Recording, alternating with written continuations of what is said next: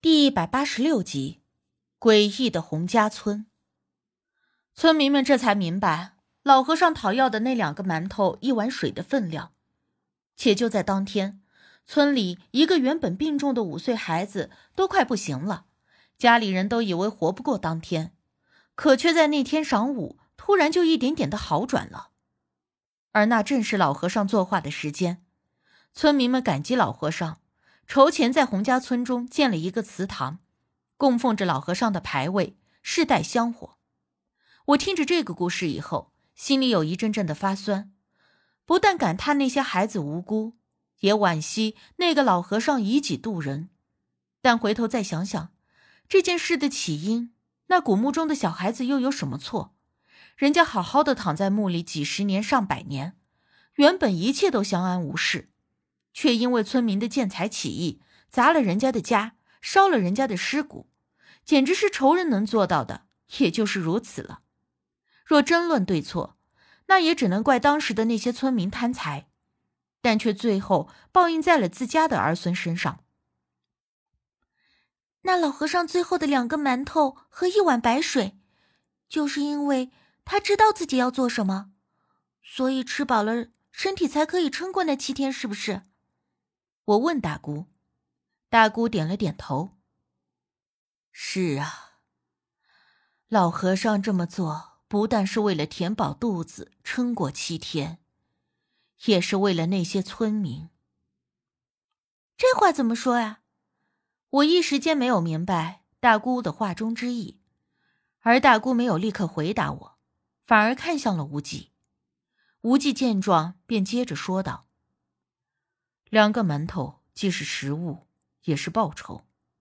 老和尚拿了村民的报酬，便是两不相欠了。闻言，我顿时眼眶发热。后来，我们又说起了我和无忌遇到鬼打墙的事儿。既然当时老和尚已经解决了那件事儿，为何还会有东西引我们去荒坟地？还有一点就是，既然那些孩子都是村民的孩子。可是为什么死后却没有人为他们打理坟头，甚至连一个牌位都没有的，任其荒废呢？我问出了心中的疑惑。大姑说，之所以那片荒坟废了，似乎是因为那件事儿给村民带来的影响太大，而且农村人本来就迷信，认为夭折的孩子是不吉利的，所以都草草掩埋在了那一片荒地上，渐渐的也就无人打理了。后来听说，就连胎死腹中的孕妇也都会一并埋在那个地方，所以我才会看到偶尔有一些立了牌位的较大的坟包。但若说起我们为什么会遇上鬼打墙被引去那里，大姑也是毫无头绪。或许只有去看看，才能知晓真相了。无忌忽然说道。大姑闻言有点担心，那件事儿。算是洪家村的死穴，你若是去了，贸然提起，保不准会惹上什么危险。洪家村的人不比咱们这边。无忌颔首，大姑放心吧，我会小心的。他只是说会小心，但却没有说不会去。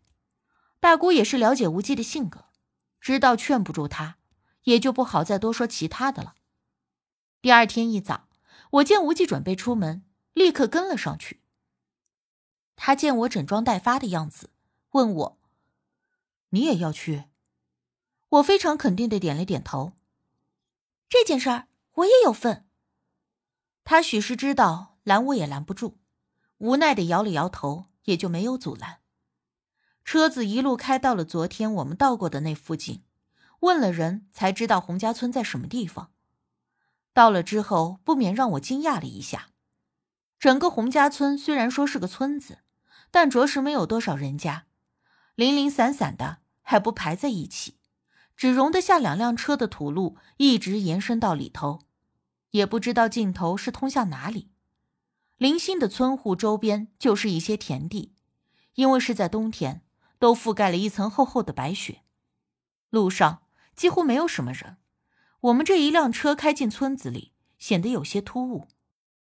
好不容易在路上遇到两个年纪大点的老爷子，那眼神就跟看贼似的，贼溜溜的盯着我们的车，那架势，感觉给他一把锤子，他就会立刻冲上来砸车了。大姑说：“这洪家村不比东坎子村。”我终于明白是啥意思了。这村里的人怎么都这么不友好啊？看着都瘆人。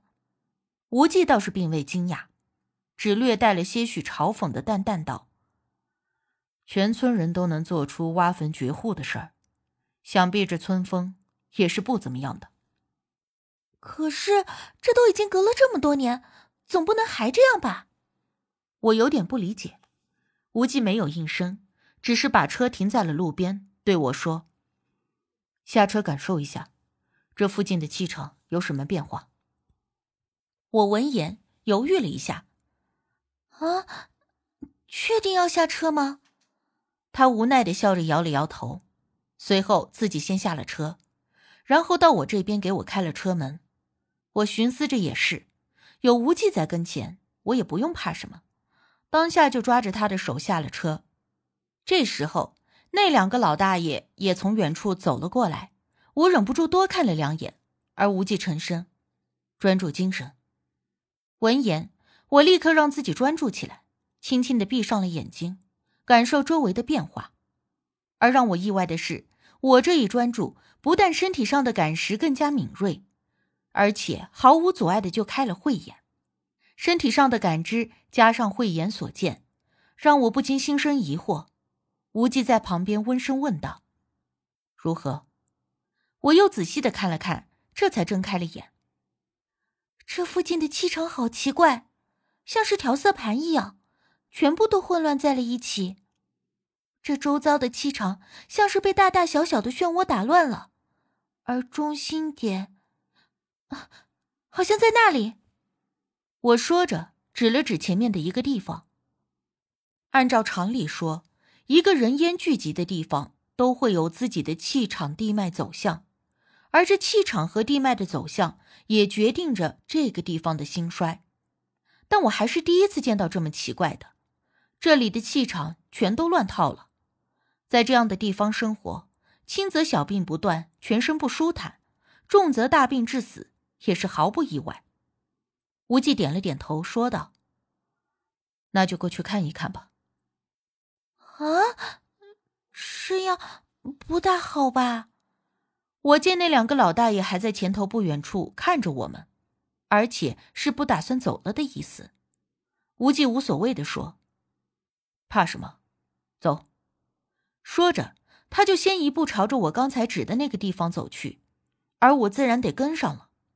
我们走了没几分钟，无忌的脚步就停在了一个大门前。大门此时开着的，里面破败不堪，杂草丛生。而这大门上头还有一个破旧的牌匾，上头的漆色脱落，但还不难看出写着“洪家村祠堂”几个字。我心里讶然，原来我刚才看到的这个气场混乱的中心点，就是这个洪村祠堂。可是我记得大姑说过，当年救了全村的那个老和尚，就在这个祠堂里受着洪家村世代的香火供奉。可眼下瞅着这破败的模样。怎么看也不像有什么香火供奉的样子呀！大门开着，周围也没有人。无忌直接抬步上了台阶，就往里走。而就在这时，身后那两个老大爷追了过来，对着我们呵斥了一声：“站住！”无忌收回了迈进门槛的脚，回身看向了那两个老大爷：“你们是干什么的？”其中一个大爷问我们，那态度不能更差了。